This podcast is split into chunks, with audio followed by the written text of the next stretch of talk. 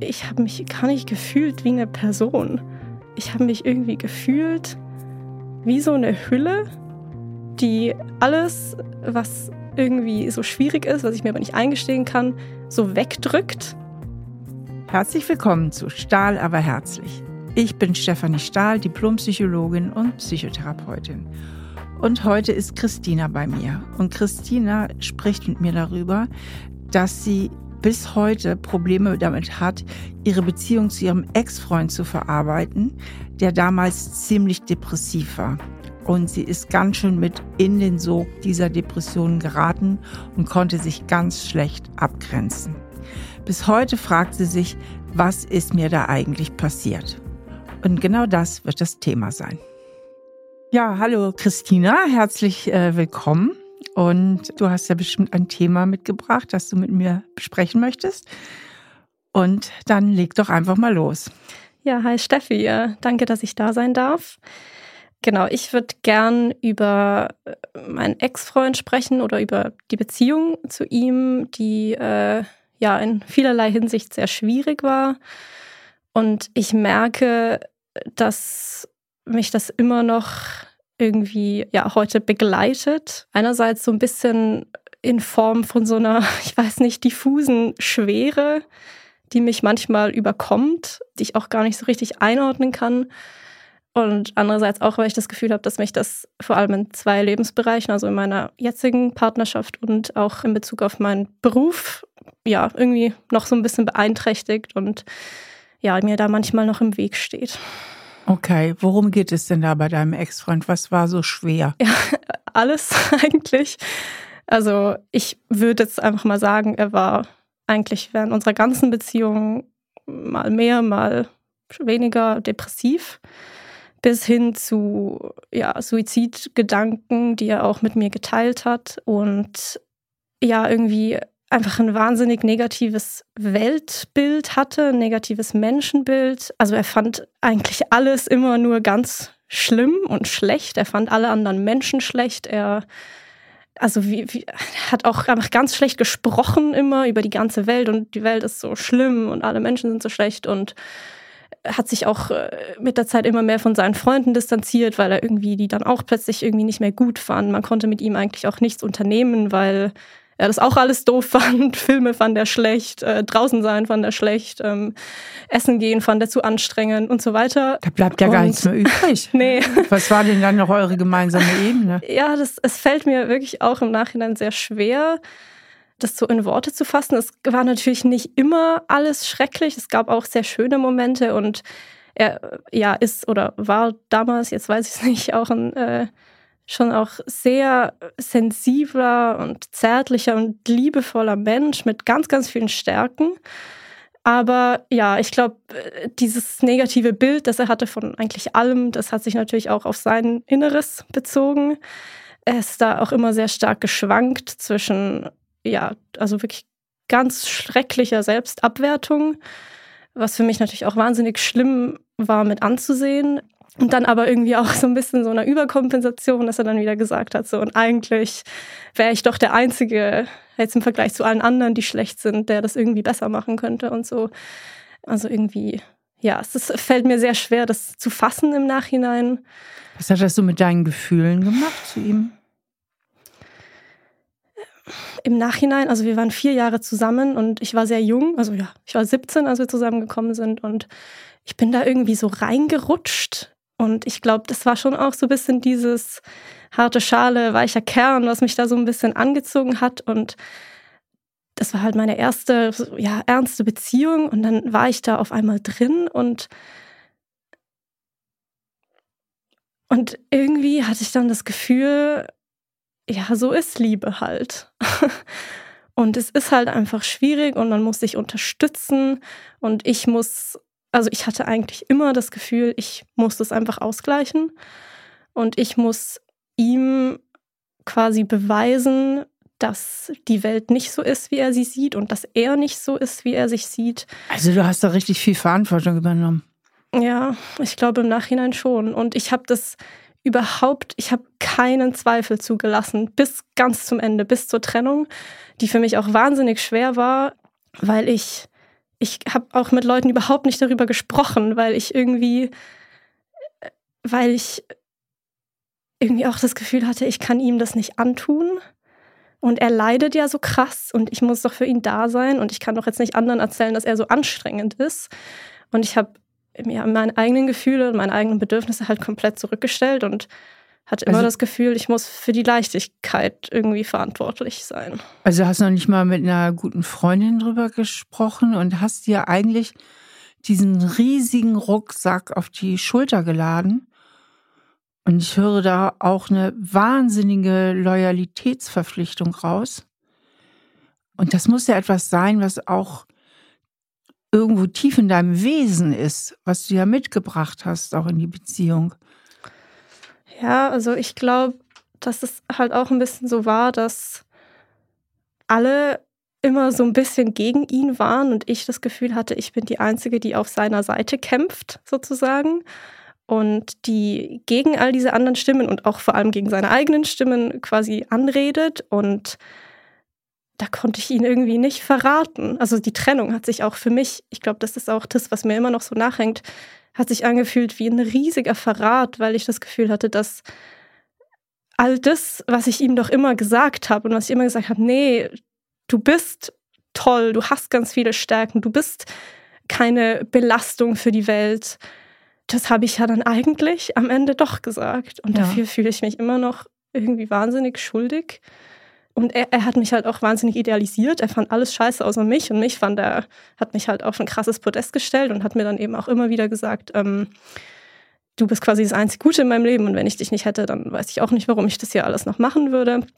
Und das Gefühl, dann äh, quasi, ich war halt für ihn so die Personifizierung des Guten und mich aus dieser Rolle dann quasi gegen ihn zu wenden und zu sagen, ich halte es nicht mehr aus also ich höre da einen starken Glaubenssatz raus. Ich formuliere den mal und du fühlst mal für dich, ob der irgendwie Resonanz hat in dir. Und der lautet, ich darf nicht enttäuschen. Ja, der resoniert auf jeden Fall. Ja. Ich. Ich hatte wirklich auch wahnsinnige Angst um ihn zwischenzeitlich, weil ich halt nicht wusste, was ist, wenn ich enttäusche. Eben weil er mir das ja auch ja, immer wieder gesagt hat, so, dann kann alles passieren. Und das war für mich schon irgendwo eine existenzielle Frage. Und das war natürlich im Endeffekt nicht so. Und ich habe jetzt keinen Kontakt mehr zu ihm, aber was ich so mitbekomme, hatte das eigentlich ganz gut weggesteckt, die Trennung. Und manchmal frage ich mich dann irgendwie auch so, also ich glaube, ich habe so eine Stimme in mir, die sagt, vielleicht war ja gar nicht er das Problem, vielleicht warst ja du das Problem. Und wegen dir ging es ihm schlecht und jetzt bist du nicht mehr da und jetzt scheint ja alles irgendwie gut zu gehen. Mhm, also hast du schon eine hohe Schuldbereitschaft in dir. Also schon während der Beziehung konntest du dich ja ganz schlecht abgrenzen mhm. und ihm die Verantwortung auch zurückgeben für seine Gemütsverfassung und dass er sich externe Hilfe sucht. Und auch über die Trennung hinaus haderst du mit dem Gedanken, vielleicht bin ich sogar noch schuld an seinen Depressionen. Ja, also ich habe auch nach wie vor eben, das ist Jahre her und ich habe nach wie vor immer wieder Albträume, dass ich mich nochmal von ihm trennen muss oder dass er sich irgendwas antut und ich diese Nachricht bekomme und er irgendwie sagt, ja, das war alles wegen dir und ähm, ich weiß nicht, das ist, also ich glaube, Schuld trifft sehr gut. Ja. Ich weiß im Kopf, dass mir auch sehr Unrecht getan wurde und dass ich mir selbst auch Unrecht getan habe, indem ich nicht für mich eingestanden bin. Aber im Gefühl sitzt diese Schuld sehr, sehr tief. Mhm. Ja, das war ja auch sehr manipulativ, nicht? Ich meine, im Grunde genommen hat er dir ja die Verantwortung für sein Leben rübergeschoben. Also, dass er überhaupt am Leben bleibt, das ist natürlich wirklich erdrückend.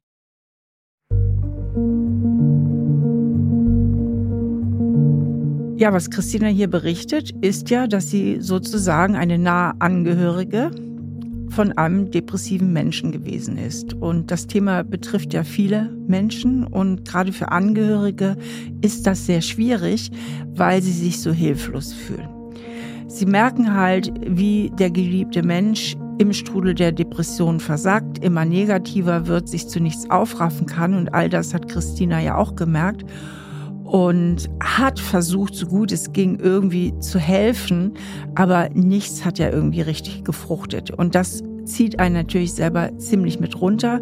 Das kann einen aber auch wütend machen, das kann einen hilflos machen, beziehungsweise die Wut entsteht eben auch oft dann aus der Hilflosigkeit, wobei Christina ja eigentlich gar nicht wütend war, sondern ihre Grenzen sehr, sehr weit, zu weit geöffnet hat und somit eigentlich über ihre Grenzen gegangen ist. Und die Frage ist aber, was kann ich denn machen als Angehörige oder Angehöriger?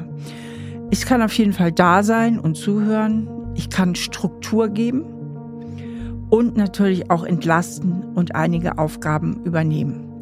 Ganz wichtig ist jedoch, den Betroffenen dazu zu motivieren, in Therapie zu gehen. Depressionen sind heute ganz gut heilbar, da kann man eine ganze Menge machen. Und man muss natürlich dafür sorgen, dass man auch selbst seine Grenzen beschützt. Das heißt, dass man immer noch zusieht, dass man trotzdem noch sein eigenes Leben lebt, dass man sich Ressourcen sucht, dass man dann eben alleine Dinge unternimmt, wo man auftanken kann, dass man was mit einer Freundin äh, unternimmt, dass man seinen Sport macht, dass man einfach schöne Dinge macht, bei denen man selber Kraft tanken kann. Und da ist es natürlich auch wichtig, das Gespräch mit Freunden zu suchen oder auch gegebenenfalls professionelle Unterstützung zu suchen die einem dabei hilft, die ganze Situation besser zu verarbeiten. Und wenn konkrete Suizidgedanken geäußert werden, sollte unbedingt gehandelt werden. Dann sollte man den Rettungsdienst anrufen, 112 oder einen Arzt oder eine Ärztin.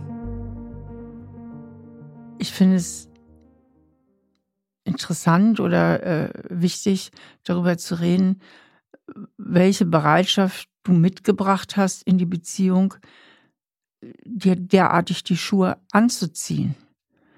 Also muss es ja einen Anteil in dir geben, dem es sowieso schwer fällt, sich abzugrenzen und der bereit ist, Schuld zu sich rüberzuholen.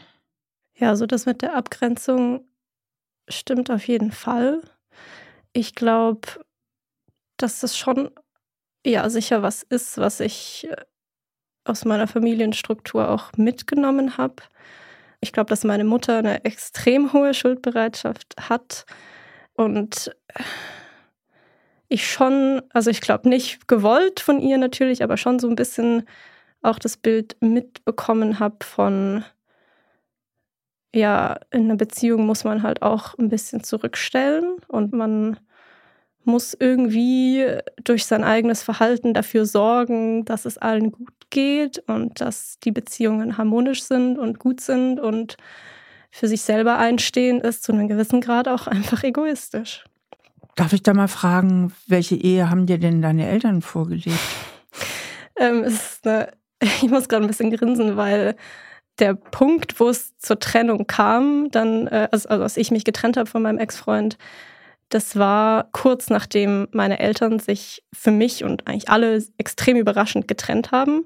Also meine Mutter sich von meinem Vater getrennt hat, äh, eigentlich genau aus dem Grund, weil sie auf einmal, sagt sie, so ein bisschen aufgewacht ist und gemerkt hat, hey, ich habe mich jahrzehntelang zurückgestellt und ich mache das nicht mehr mit.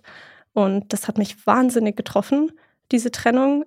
Es war wirklich, also ich war zwar schon erwachsen, aber es war sehr, sehr schwer für mich und das war halt dann auch in der Beziehung ein Moment, wo wie klar war, ich, ich brauche jetzt Unterstützung und die habe ich nicht bekommen. Und das war dann auch so ein bisschen der Moment, wo ich aufgewacht bin. Aber zur Elternbeziehung, ich glaube, ich hatte immer das Gefühl, dass meine Eltern die perfekte Ehe leben. Ich glaube, ich war da extrem geblendet. Ich habe das wahnsinnig idealisiert. Ich habe immer gedacht, ja, Trennungen und irgendwie so, dass das passiert bei anderen, aber das passiert doch nicht bei uns. Und wir waren auch immer alle wahnsinnig eng. Wir sind noch zusammen in Urlaub gefahren, als meine Schwester und ich schon erwachsen waren und so. Und ich hatte immer das Gefühl, die sind beide auch schon als Menschen total äh, super und perfekt und ihre Beziehung auch und unsere Familie auch. Und als dann diese sehr unerwartete Trennung kam, da bin ich auch aus diesem Traum so ein bisschen aufgewacht und habe gemerkt, dass es da ganz viel gab, was ich, wo ich nicht hingeguckt habe, aber auch was meine Eltern schon auch vor uns so ein bisschen verborgen haben. Wobei ich dann auch mitbekommen habe, dass zum Beispiel meine Schwester da viel realistischer war als ich und viel mehr mitbekommen hat. Ich weiß nicht, warum ich das persönlich auch so ausgeblendet habe, aber ja, ich dann auch gemerkt habe, dass das auch eine große Schwäche war von der Beziehung meiner Eltern, dass die nie offen darüber gesprochen haben, was brauchen wir eigentlich oder nicht genug zumindest. Ich weiß nicht, in welchem Ausmaß sie das getan haben, aber einfach nicht richtig emotional aufeinander eingehen konnten und nach außen hin aber alles, ja, irgendwie nichts zugelassen haben von dem und das war ja eigentlich das, was ich mit meinem Freund dann auch gemacht habe. Es war eigentlich ganz schrecklich und ich habe total gelitten, aber nach außen hin habe ich immer gesagt, nö, ist alles super und ja, manchmal ist es halt ein bisschen schwierig, aber so ist es halt und er ist halt ein bisschen komplizierter und so, aber ich habe das eigentlich total reproduziert, so im Nachhinein. Und dir damit ja selber auch ganz schön was vorgemacht, ne? Ja, total. Also du hast ja die Beziehung ja auch schöner geredet, als sie war. Es ist ja nicht nur, dass du nach außen hin das versucht hast darzustellen, sondern ich denke auch für dir selber dir nicht eingestanden hast, mhm. wie schlimm es eigentlich wirklich ist. Ja.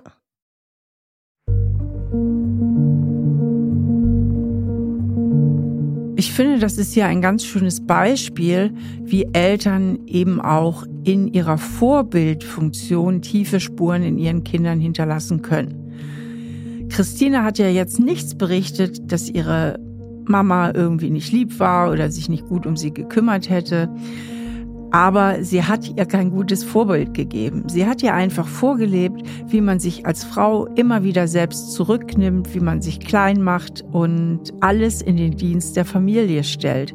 Und das hat Christina in sich aufgesogen und tatsächlich dann auch in ihrer eigenen Partnerschaft praktiziert. Deswegen sage ich, es ist immer wichtig, wenn man bei sich guckt, was hat mich so geprägt, sich nicht nur die direkten Botschaften der Eltern anzugucken oder wie haben sie sich mir gegenüber verhalten und welche Spuren hat das in mir hinterlassen, sondern auch darauf zu achten, welche Vorbilder haben meine Eltern abgegeben. Denn die Vorbildfunktion, die ist ungeheuer wirksam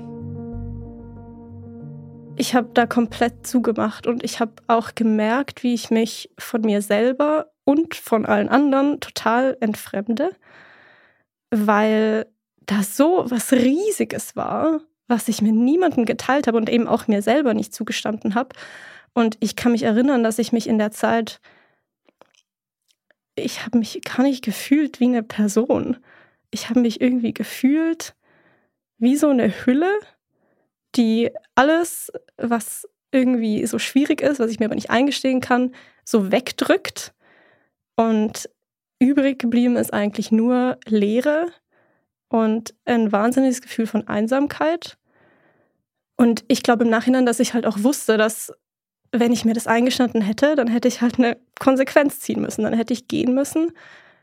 Und davor hatte ich halt eine riesige Angst. Also die Beziehung hatte ich ja vollkommen ausgelaugt und ausgesogen. Also dieser Mann, was ja auch typisch ist für das Erleben von Depressionen neben einem für die Angehörigen. Und was ich wirklich gerne verstehen würde, ist nochmal zusammenzukriegen, deine Prägung von der Familie, mit dem, wie du diese Beziehung gelebt hast weil der Mann ist ja jetzt weg, aber die Prägung ist ja noch in dir. Und du hast eben gesagt, meine Mutter hat eigentlich viel getragen und viel zurückgesteckt. Und irgendwas scheinst du als Kind davon ja doch mitbekommen zu haben, wenn sie dir das so vorgelebt hat. Also, was hat sie dir da äh, vorgelebt? Was hast du gesehen und wahrgenommen, wo sie zurücksteckt oder sich selbst immer wieder zurücknimmt, auch mit ihren Bedürfnissen? Ich glaube, was ich sehr stark verinnerlicht habe, ist der Glaubenssatz, ich darf nicht zur Last fallen. Mhm. Und ich glaube, dass das auch ein Glaubenssatz ist, den meine Mutter stark in sich trägt und die eben sich deshalb auch überall angepasst hat und versucht hat, ja, uns als Familie das Leben quasi und auch meinem Papa das Leben leichter zu machen. Und ich glaube schon, dass ich als Kind auch gespürt habe, dass ihr, also dass es meiner Mutter damit nicht gut geht und dass sie darunter leidet. Und das hat das natürlich auch verstärkt, dass ich das Gefühl hatte, ich darf jetzt nicht auch noch irgendwie schwierig sein. Es ist auch ein Thema, was mich jetzt in meiner jetzigen Partnerschaft sehr beschäftigt, dass es für mich wahnsinnig schwer ist, wenn ich das Gefühl habe, ich sorge dafür, dass es irgendwie schwierig ist oder dass die Stimmung schlecht ist. Das kann ich ganz schwer aushalten. Ja. Also wenn ich da gerade einhaken darf, du hast einen Verantwortungsimpuls, der ganz schnell anspringt. Mhm. Also ich bin verantwortlich für die Stimmung und du kannst dich da schlecht abgrenzen. Mhm. Und das war ja auch das große Problem mit deinem Ex-Freund, dass du dich einfach nicht abgrenzen konntest mhm. und sagen konntest, pass mal auf, das sind deine Themen. Mhm. Ich kann ein Stück mit dir gehen, aber auch nur bis dahin dahin, weil sonst gehe ich ja mit über die Klippe. Ne? Beziehungsweise such dir professionelle Hilfe. Ich bin nicht deine Therapeutin. Ja, ich habe sogar, also dafür schäme ich mich im Nachhinein irgendwie auch so richtig. Ich habe ihm irgendwann gesagt, so hey, du musst dir professionelle Hilfe suchen. Ich meine, ich habe Psychologie studiert. Ich habe zu einem gewissen Grad dann schon gemerkt, so hey, wir bewegen uns da in einem sehr ungesunden Bereich. Und er hat gesagt, nee, ich war schon zweimal in Therapie. Es war ganz schrecklich, nie wieder. Und dann ich war so verzweifelt, dass ich ihm gesagt habe, und was, wenn ich für dich einen Therapeuten oder eine Therapeutin suche, dahin gehe, ausprobiere, ob die Person was ist und dir dann eine Stunde bezahle. Und dann hat er gesagt, okay, ja, meinetwegen. Und dann habe ich das gemacht und ich im Nachhinein denke ich so, also wirklich was, weiß nicht, was da, wie mir nicht klar sein konnte, dass ich viel zu weit gehe und ich bin da hingegangen zu diesem Therapeuten und ich habe den so richtig versucht, so abzutasten auf mögliche Fallstricke, wo mein Freund dann sagen könnte, so, nee, da gehe ich nie wieder hin und so. Und habe das dann auch natürlich selber bezahlt und habe meinem Freund dann auch die erste Stunde bei diesem Therapeuten bezahlt. Und also das ist komplett, ich weiß nicht, ich, ja, es ist mir unverständlich und ich schäme mich dafür irgendwie auch. Also du schämst dich dafür, dass du eigentlich so weit über deine eigenen Grenzen gegangen bist. Ja. Und nicht, nicht klar sehen konntest. Ich, ja, total. Ich habe das Gefühl, dass ich mich, also während der ganzen Beziehung eigentlich selber verleugnet habe. Und das tut mir auch, also da wird mir richtig schlecht, wenn ich darüber nachdenke, dass ich das Gefühl habe, dass ich so, so schlecht für mich selber gesorgt habe, ja, und irgendwie aber auch dann in dieser Helferrolle halt so ein bisschen aufgegangen bin. Mhm. Und ich glaube, das ist es auch, was mir so ein ganz schlechtes Gefühl gibt, weil eben dann irgendwie so eine Stimme in mir dann auch sagt, so, ja, vielleicht fandest du es ja auch ein bisschen geil. So, vielleicht hast du ja auch ein bisschen was draus gezogen.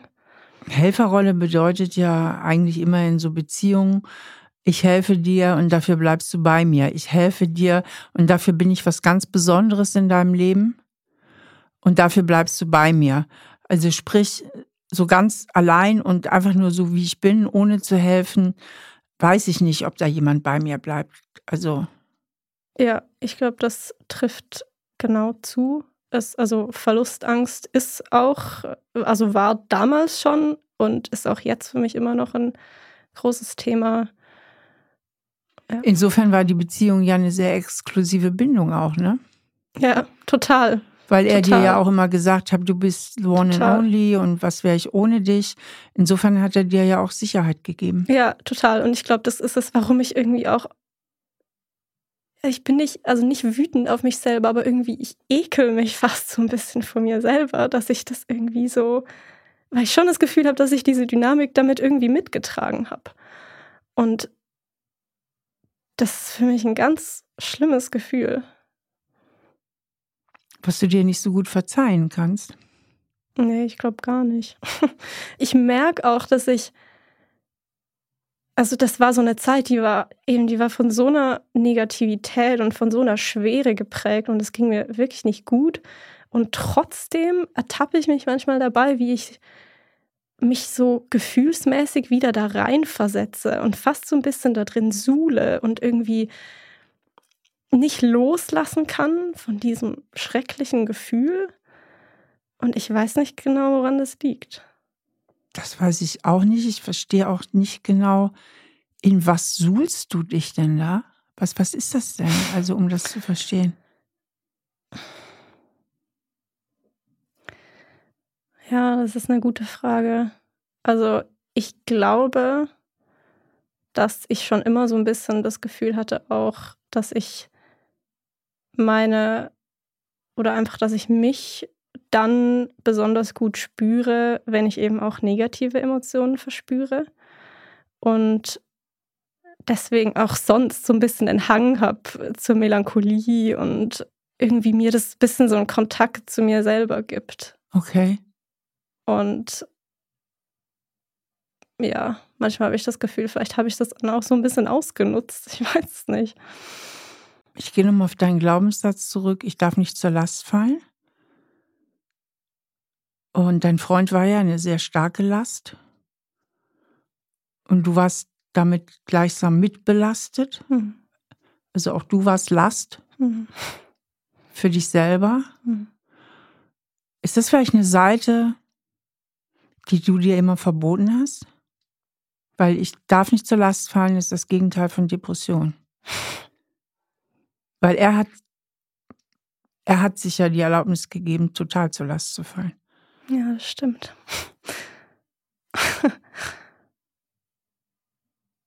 ja, das stimmt. Vielleicht, ja.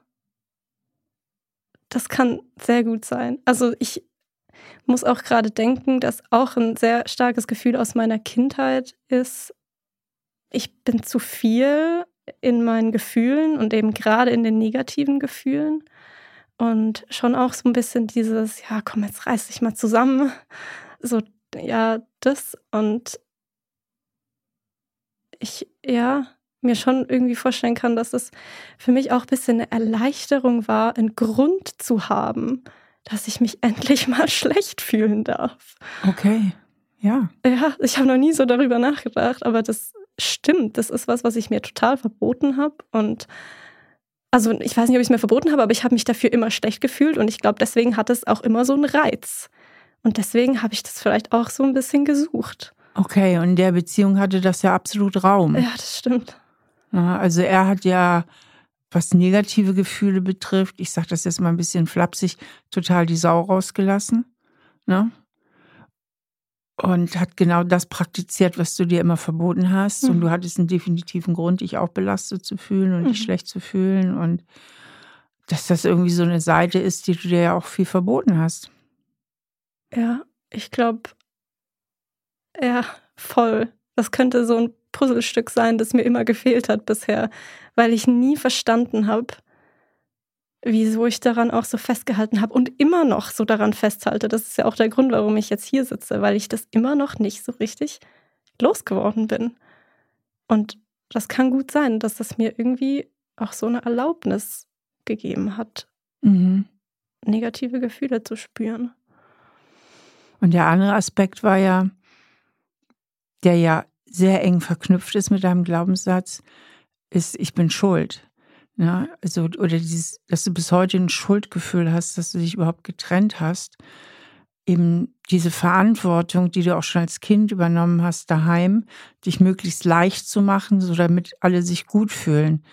Und auch das Thema hast du ja wiederholt in der Beziehung, ja, dass du sehr, sehr stark in die Verantwortung gegangen bist, damit es deinem Freund besser geht. Also in diesem Muster, unterwegs warst, das du von deiner Kindheit her kennst. Mhm. Mhm. Ja, das stimmt. Ja. Also wenn ich jetzt so drüber nachdenke, dann äh, leuchtet mir das irgendwie total ein, dass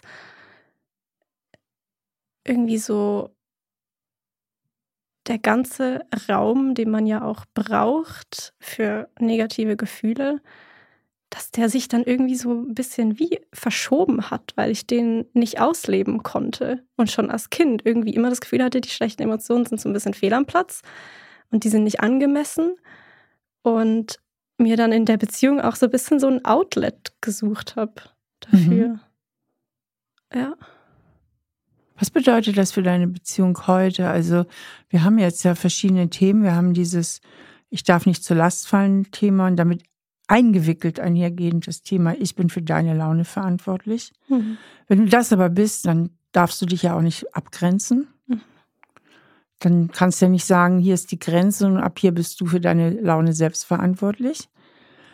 Und du sagst ja, diese ganzen Muster schwingen auch aktuell mhm. noch bei dir und in deine aktuelle Beziehung rein. Ja, ich glaube, es sind zwei Sachen, die reinschwingen. Das eine ist, dass ich einerseits total überempfindlich drauf bin, wenn ich jetzt das Gefühl habe, dass meine Bedürfnisse nicht beachtet werden.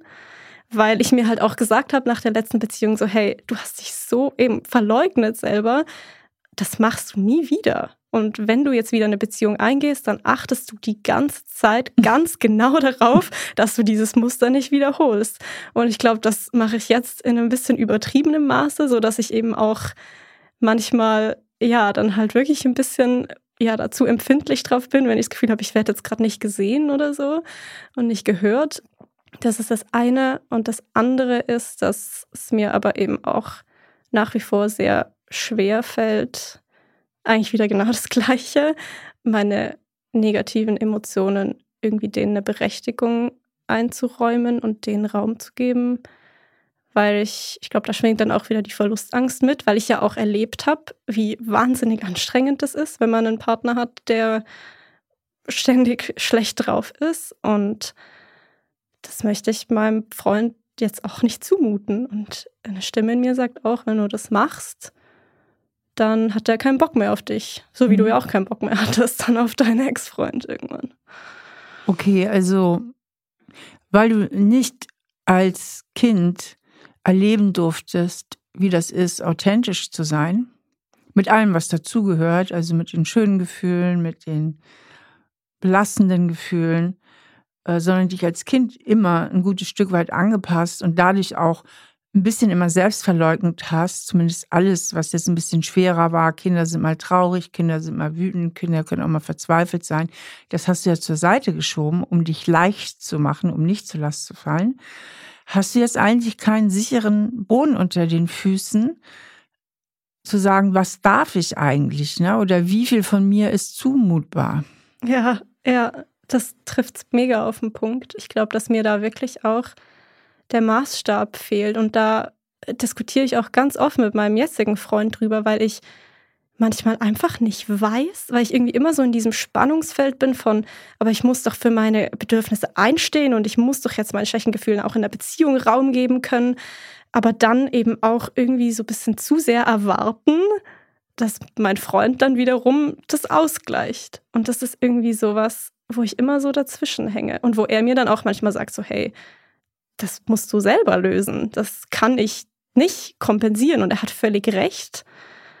Aber ich habe da irgendwie kein richtiges Gespür dafür, was da angemessen ist. Mhm.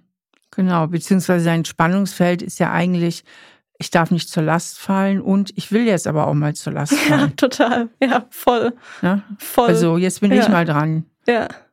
So, jetzt darf ich auch mal zur Last fallen. Ich glaube, schon als Kind habe ich das nicht gemacht in meiner ersten Beziehung war ich nicht dran, jetzt bin ich mal dran hier. Und du kennst aber nicht den Rahmen mhm. irgendwie so. Ja, ne? genau. Und wenn mein Freund, also mein jetziger Freund mir dann sagt so, hey, aber ganz ehrlich, das ist jetzt too much, berechtigterweise, dann denke ich gleich wieder, oh Gott, und jetzt äh, eben ist er nicht für mich da. Das ist ein Warnsignal. Achtung, Achtung, Red Flag. Das war beim letzten Mal auch schon so. Und dann stelle ich das gleich alles in Frage und habe irgendwie gar nicht, ja, gar nicht so den objektiven Bewertungsmaßstab. Das heißt, du suchst eigentlich so, im Grunde suchst du ein bisschen nach dir selbst, nach deinen Gefühlen, nach deinen Grenzen. Und vor allen Dingen danach, lieb mich so, wie ich bin.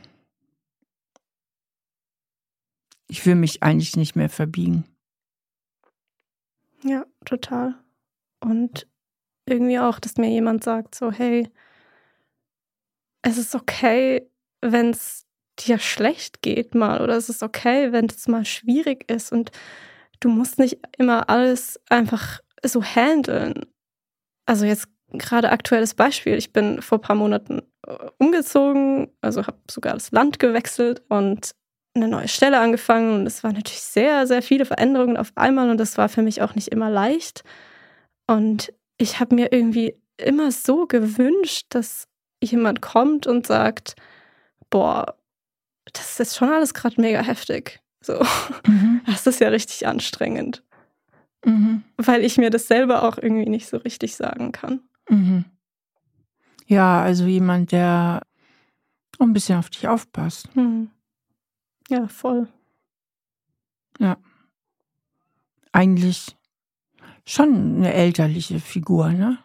Also die, weil das hast du ja ein bisschen vermisst, weil du dich leicht gemacht hast und so dieses sich mal so zurückfallen ja. zu lassen. Ja, genau. Ich glaube, so ein sicherer, verlässlicher, stabiler Halt, mhm.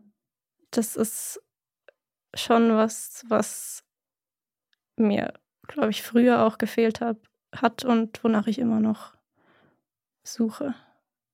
Obwohl du ja, wie du sagtest, eigentlich in so einer scheinbar super intakten Familie aufgewachsen bist.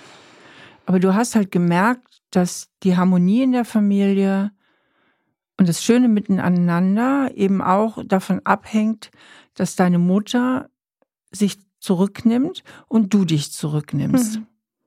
Ja, und ich glaube, dass beide meine Eltern nicht also in manchen Hinsichten nicht verlässlich verfügbar waren, obwohl sie es, glaube ich, sehr stark probiert haben. Aber ich glaube, bei meiner Mutter war das eben einerseits, weil sie so viel zurückgesteckt hat, dass sie eben oft einfach mit sich selber beschäftigt war und das aber nirgends rauslassen konnte und einfach manchmal die Kapazität nicht hatte und auch äh, ja einige äh, Kindheitstraumatisierungen zu verarbeiten hat, was wir aber auch alle nicht mitbekommen haben und ich erst jetzt erfahre, wie sie damit eigentlich gekämpft hat. Und ich glaube, da war das halt manchmal so ein bisschen ein On-Off. Kann sie gerade, kann sie nicht. Und sie hat das natürlich immer versucht zu überspielen, aber man merkt das ja irgendwie trotzdem als Kind. Und bei meinem Vater war es so, dass der, also der hat einfach auch viel gearbeitet, weil er auch musste, weil ähm, meine Mutter erst nicht arbeiten konnte, weil meine Eltern auch äh, umgezogen sind und sie keine Arbeitserlaubnis hatte. Und ähm, mein Vater, glaube ich, da auch einen großen Druck hatte, die Familie ja finanziell halt äh, zu sichern. Und auch oft, also der ist Wissenschaftler und der war halt oft dann den ganzen Tag weg und dann kam er heim und dann haben wir Abend gegessen und dann musste er aber gleich wieder arbeiten. Und der ist dann auch immer in so einem Film gewesen manchmal, dass man wirklich auch, da konnte man vor ihm stehen und sagen, hey, Papa, und er hat es gar nicht gehört. Mhm. So. Und wenn er da war, dann war er schon, also emotional auch wirklich sehr, sehr zugänglich und emotional intelligent, glaube ich. Aber der war halt manchmal einfach entweder ja physisch oder im Kopf nicht da. Und ich glaube, dass ich oft dann auch einfach keine richtige Ansprache gefunden habe mit meinen Gefühlen. Und ich mich auch erinnern kann an so Situationen, dass ich also in der Grundschulzeit, da hatte ich auch, hatte ich irgendwie mal, ja, so eine kleine Kinderdepression. Ich weiß nicht äh, im Nachhinein genau, es hat, glaube ich, nicht so lange gedauert, aber eine Phase, wo es mir einfach irgendwie nicht gut ging und ich wusste nicht, wie ich das kommunizieren kann, so dass es gehört wird. Und das hat dann drin geendet, dass ich immer gesagt habe, ich bin krank in der Schule, mhm. damit die mich heimschicken und ich irgendwas habe, was ich vorweisen kann und ich sagen kann, sagen kann, ich habe Fieber oder ich habe Bauchschmerzen oder keine Ahnung. Und sich dann jemand um mich kümmert, weil mhm. ich irgendwie nicht wusste, wie ich das Gefühlsmäßige nicht gut ja. gehen verbalisieren kann, sodass ja. es gehört wird. Ja. Also da wirklich Trost zu finden und Heil zu finden und trotz allem, obwohl man nicht zur Last fallen darf, und da ist ja sowas Konkretes wie Bauchweh. Dann viel leichter, ne? Ja, genau. Ja. Genau, da kann man ja nichts dafür. So. Ja, ja. ja. Also es geht wirklich für dich ja so darum, jetzt zu gucken, was sind so meine Gefühle? Wie kann ich die gut und angemessen ausdrücken? wo muss ich die eigene Verantwortung übernehmen und wo darf ich mich einfach auch mal fallen lassen und sagen, tröste mich oder nehme mich in den Arm, beziehungsweise hör mir bitte zu. Mhm. Denn dafür sind ja auch Beziehungen ganz wichtig. Es ist ja nicht so, dass man sich permanent selbst heilen muss und 100 Prozent für sich selbst verantwortlich ist, sondern eben auch halt in der Partnerschaft erfahren darf, ja. Aber das ist eben genau der Punkt, wo ich dann immer anstehe, wo ich so nicht weiß, so ist das jetzt ein Moment, wo ich halt irgendwie auch einfordern darf? Mhm. Oder muss ich mich jetzt um mich selber kümmern? Mhm. Ich weiß nicht, wie, wie ich das beantworten kann, dann ja. diese Frage. Ich denke, es ist ganz wichtig, erstmal so in sich hineinzuspüren, im ersten Schritt zu schauen, welches Gefühl habe ich da eigentlich gerade und welches Bedürfnis steckt hinter dem Gefühl. Hast du vielleicht so ein typisches Gefühl, was du öfter mal hast, auch so in der Partnerschaft, wo wir das mal gerade vielleicht analysieren können? Ja, also vielleicht ist das mit dem Umzug jetzt gar nicht so ein schlechtes Beispiel. Also, oder ganz konkret, also ich bin umgezogen und ich bin in die Stadt gezogen, wo mein Freund schon wohnt. Und dann musste ich, also wir wollten noch nicht zusammenziehen und dann habe ich erst eine Wohnung gesucht und habe in der Zeit aber bei ihm gewohnt. Und dann habe ich irgendwann eine Wohnung gefunden und bin dann in die neue Wohnung eingezogen. Und das hat sich halt am Anfang noch nicht so richtig heimelig angefühlt mhm. und das war für mich am Anfang dann irgendwie eine total schwierige Umstellung, weil ich ja eh quasi gerade so entwurzelt wurde und dann hatte ich da so ein kleines Zuhause bei meinem Freund gefunden und dann musste ich da, also ich, ich wollte auch in diese Wohnung, das war schon mein Wunsch, aber es war hat das sich, denn wirklich dein Wunsch? Ja, es war wirklich mein Wunsch. Also du wolltest nicht mit ihm zusammen wohnen? Nee, nee, ich wollte tatsächlich sehr gerne alleine wohnen, was ich jetzt auch tue, weil ich auch ja, glaube, dass das mir gut tut, ähm, ein bisschen auf meinen eigenen Füßen stehen zu müssen. Ja, und dann bin ich da eingezogen und habe mich halt am Anfang überhaupt nicht wohl gefühlt und habe unter dieser Umstellung so ein bisschen gelitten. Und meinem Freund, dem ging das anders. Also der fand das auch schön, zusammen zu wohnen, aber der hat dann gesagt, hey, ich finde das auch cool, dass du jetzt da deine eigene Bude hast und ich meine und so. Und für den war das irgendwie kein Problem und für mich war es halt irgendwie ein Problem. Und ich habe mir da dann auch total gewünscht, dass er mich irgendwie, dass er mir hilft, ähm, dass er mir hilft, diese Wohnung einzurichten, dass er mir hilft, da anzukommen, dass er mit mir irgendwie in, ja, in der Umgebung irgendwelche neuen schönen Orte entdeckt und so. Da habe ich mir total so diese Unterstützung gewünscht und also er hat mich auch unterstützt, aber er hat halt auch manchmal gesagt so, nee, äh, hab gerade keine Zeit oder ich kann gerade nicht oder das musst du dir selber überlegen oder keine Ahnung. Und das hat ein Gefühl von, ja, also das war genau so ein Moment, wo ich nicht wusste, darf ich das jetzt einfordern und müsste er jetzt eigentlich nicht? Er ist doch mein Freund und er muss mir doch jetzt helfen, meine Vorhänge aufzuhängen und er muss mir doch jetzt heute helfen und äh, er muss doch jetzt dafür sorgen, dass ich mich wohlfühle in meinem neuen Zuhause aber gleichzeitig natürlich auch weiß, so, nee, eigentlich muss ich das ja selber können. Ja, das ist, glaube ich, so ein Moment, wo ich nicht genau wusste, wie viel Halt ich da oder ja, mir auch zusteht irgendwie. Ich finde das Beispiel sehr, sehr gut, weil das unheimlich plastisch ist und wunderbar eigentlich so auf den Punkt bringt. Also wie weit darf ich das erwarten und wie weit ist es auch okay äh, zu sagen, okay, wenn er jetzt keine Zeit hat und und und, zu sagen, okay, entweder machen wir es ein andermal oder zu gucken, ob ich es selber geregelt bekomme. Hm. Und das denke ich, das geht ja ganz, ganz vielen Menschen so. Diese Frage, habe ich überhaupt ein Recht, hm. irgendwas zu erwarten? Oder wie viele Rechte habe ich denn überhaupt auch in der Beziehung? Und da wirklich zu gucken, welche Bedürfnisse sind völlig angemessen okay und welche nicht. Und vor allen Dingen gibt es dafür ja auch keinen objektiven Maßstab. Mhm. Weil da sind ja Menschen auch sehr unterschiedlich. Mhm. Wenn dein Freund jetzt da ein Typ wäre, der noch viel anhänglicher ist oder sowieso nur die Zweisamkeit leben möchte, dann wäre der natürlich jederzeit da mhm. gewesen. Mhm. Auf der anderen Seite hätte er dann vielleicht andere Qualitäten nicht. Ne? Mhm. Und gerade wenn man nicht gelernt hat, sein Leben lang so zu seinen Bedürfnissen zu stehen, lernt man ja auch nicht so richtig die angemessen einzufordern mhm. oder so richtig mhm. bewerten zu können. Das ist ja schwierig. Und dafür finde ich das Beispiel sehr gut. Was ist denn jetzt so deine Einschätzung nachhinein oder dein Gefühl?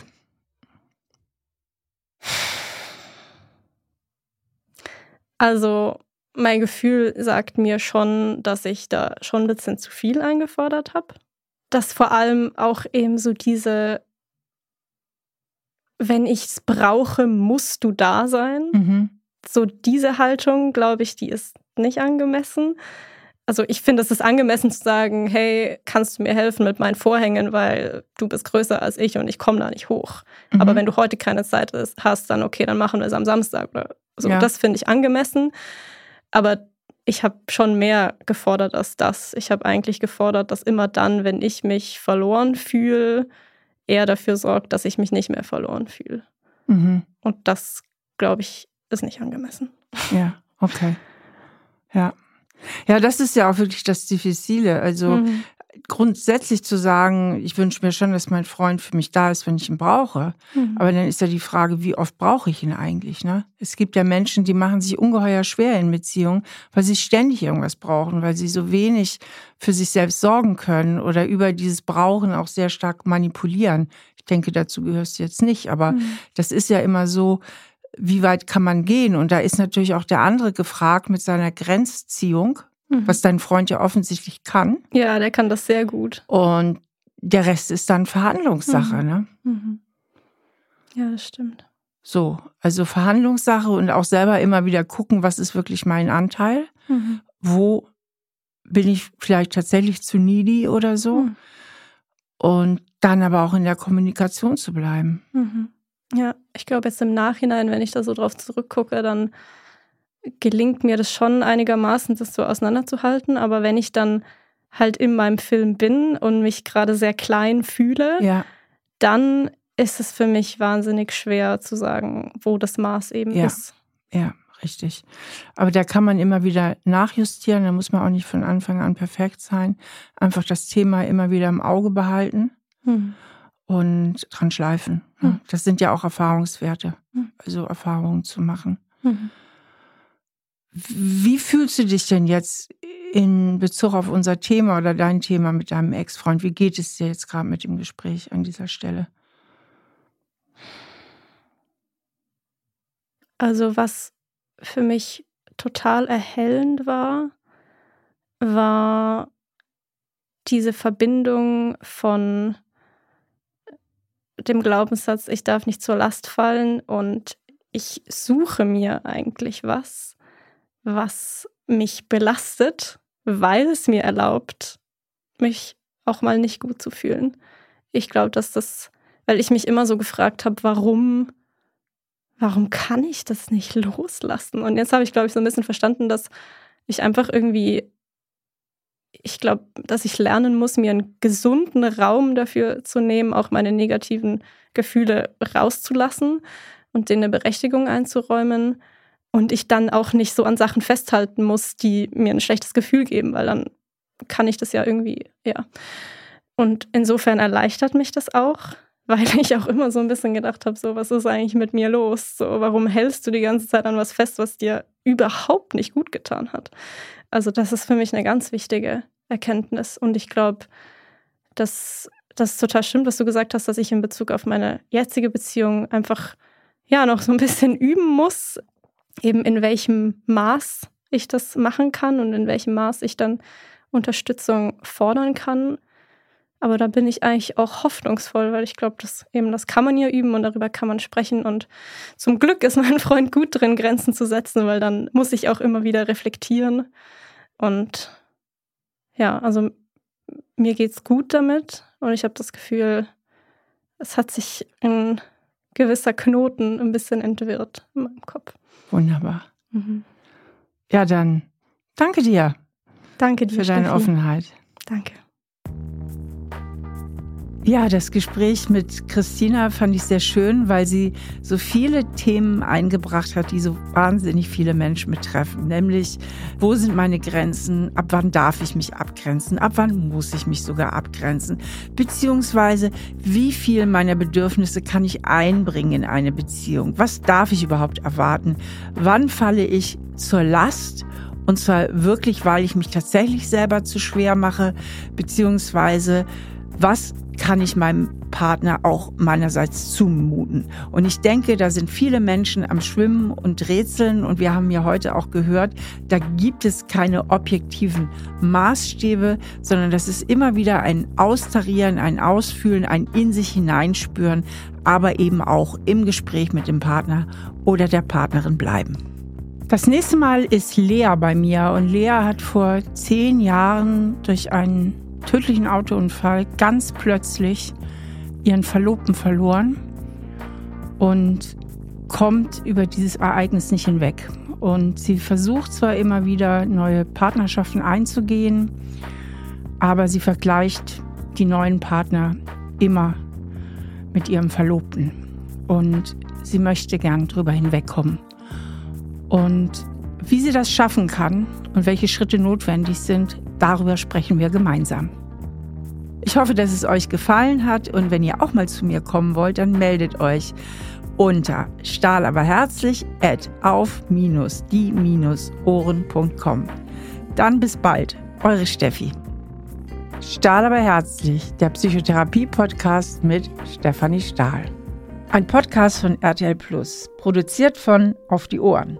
Produktion Jonathan Rauer, redaktionelle Leitung an Groß.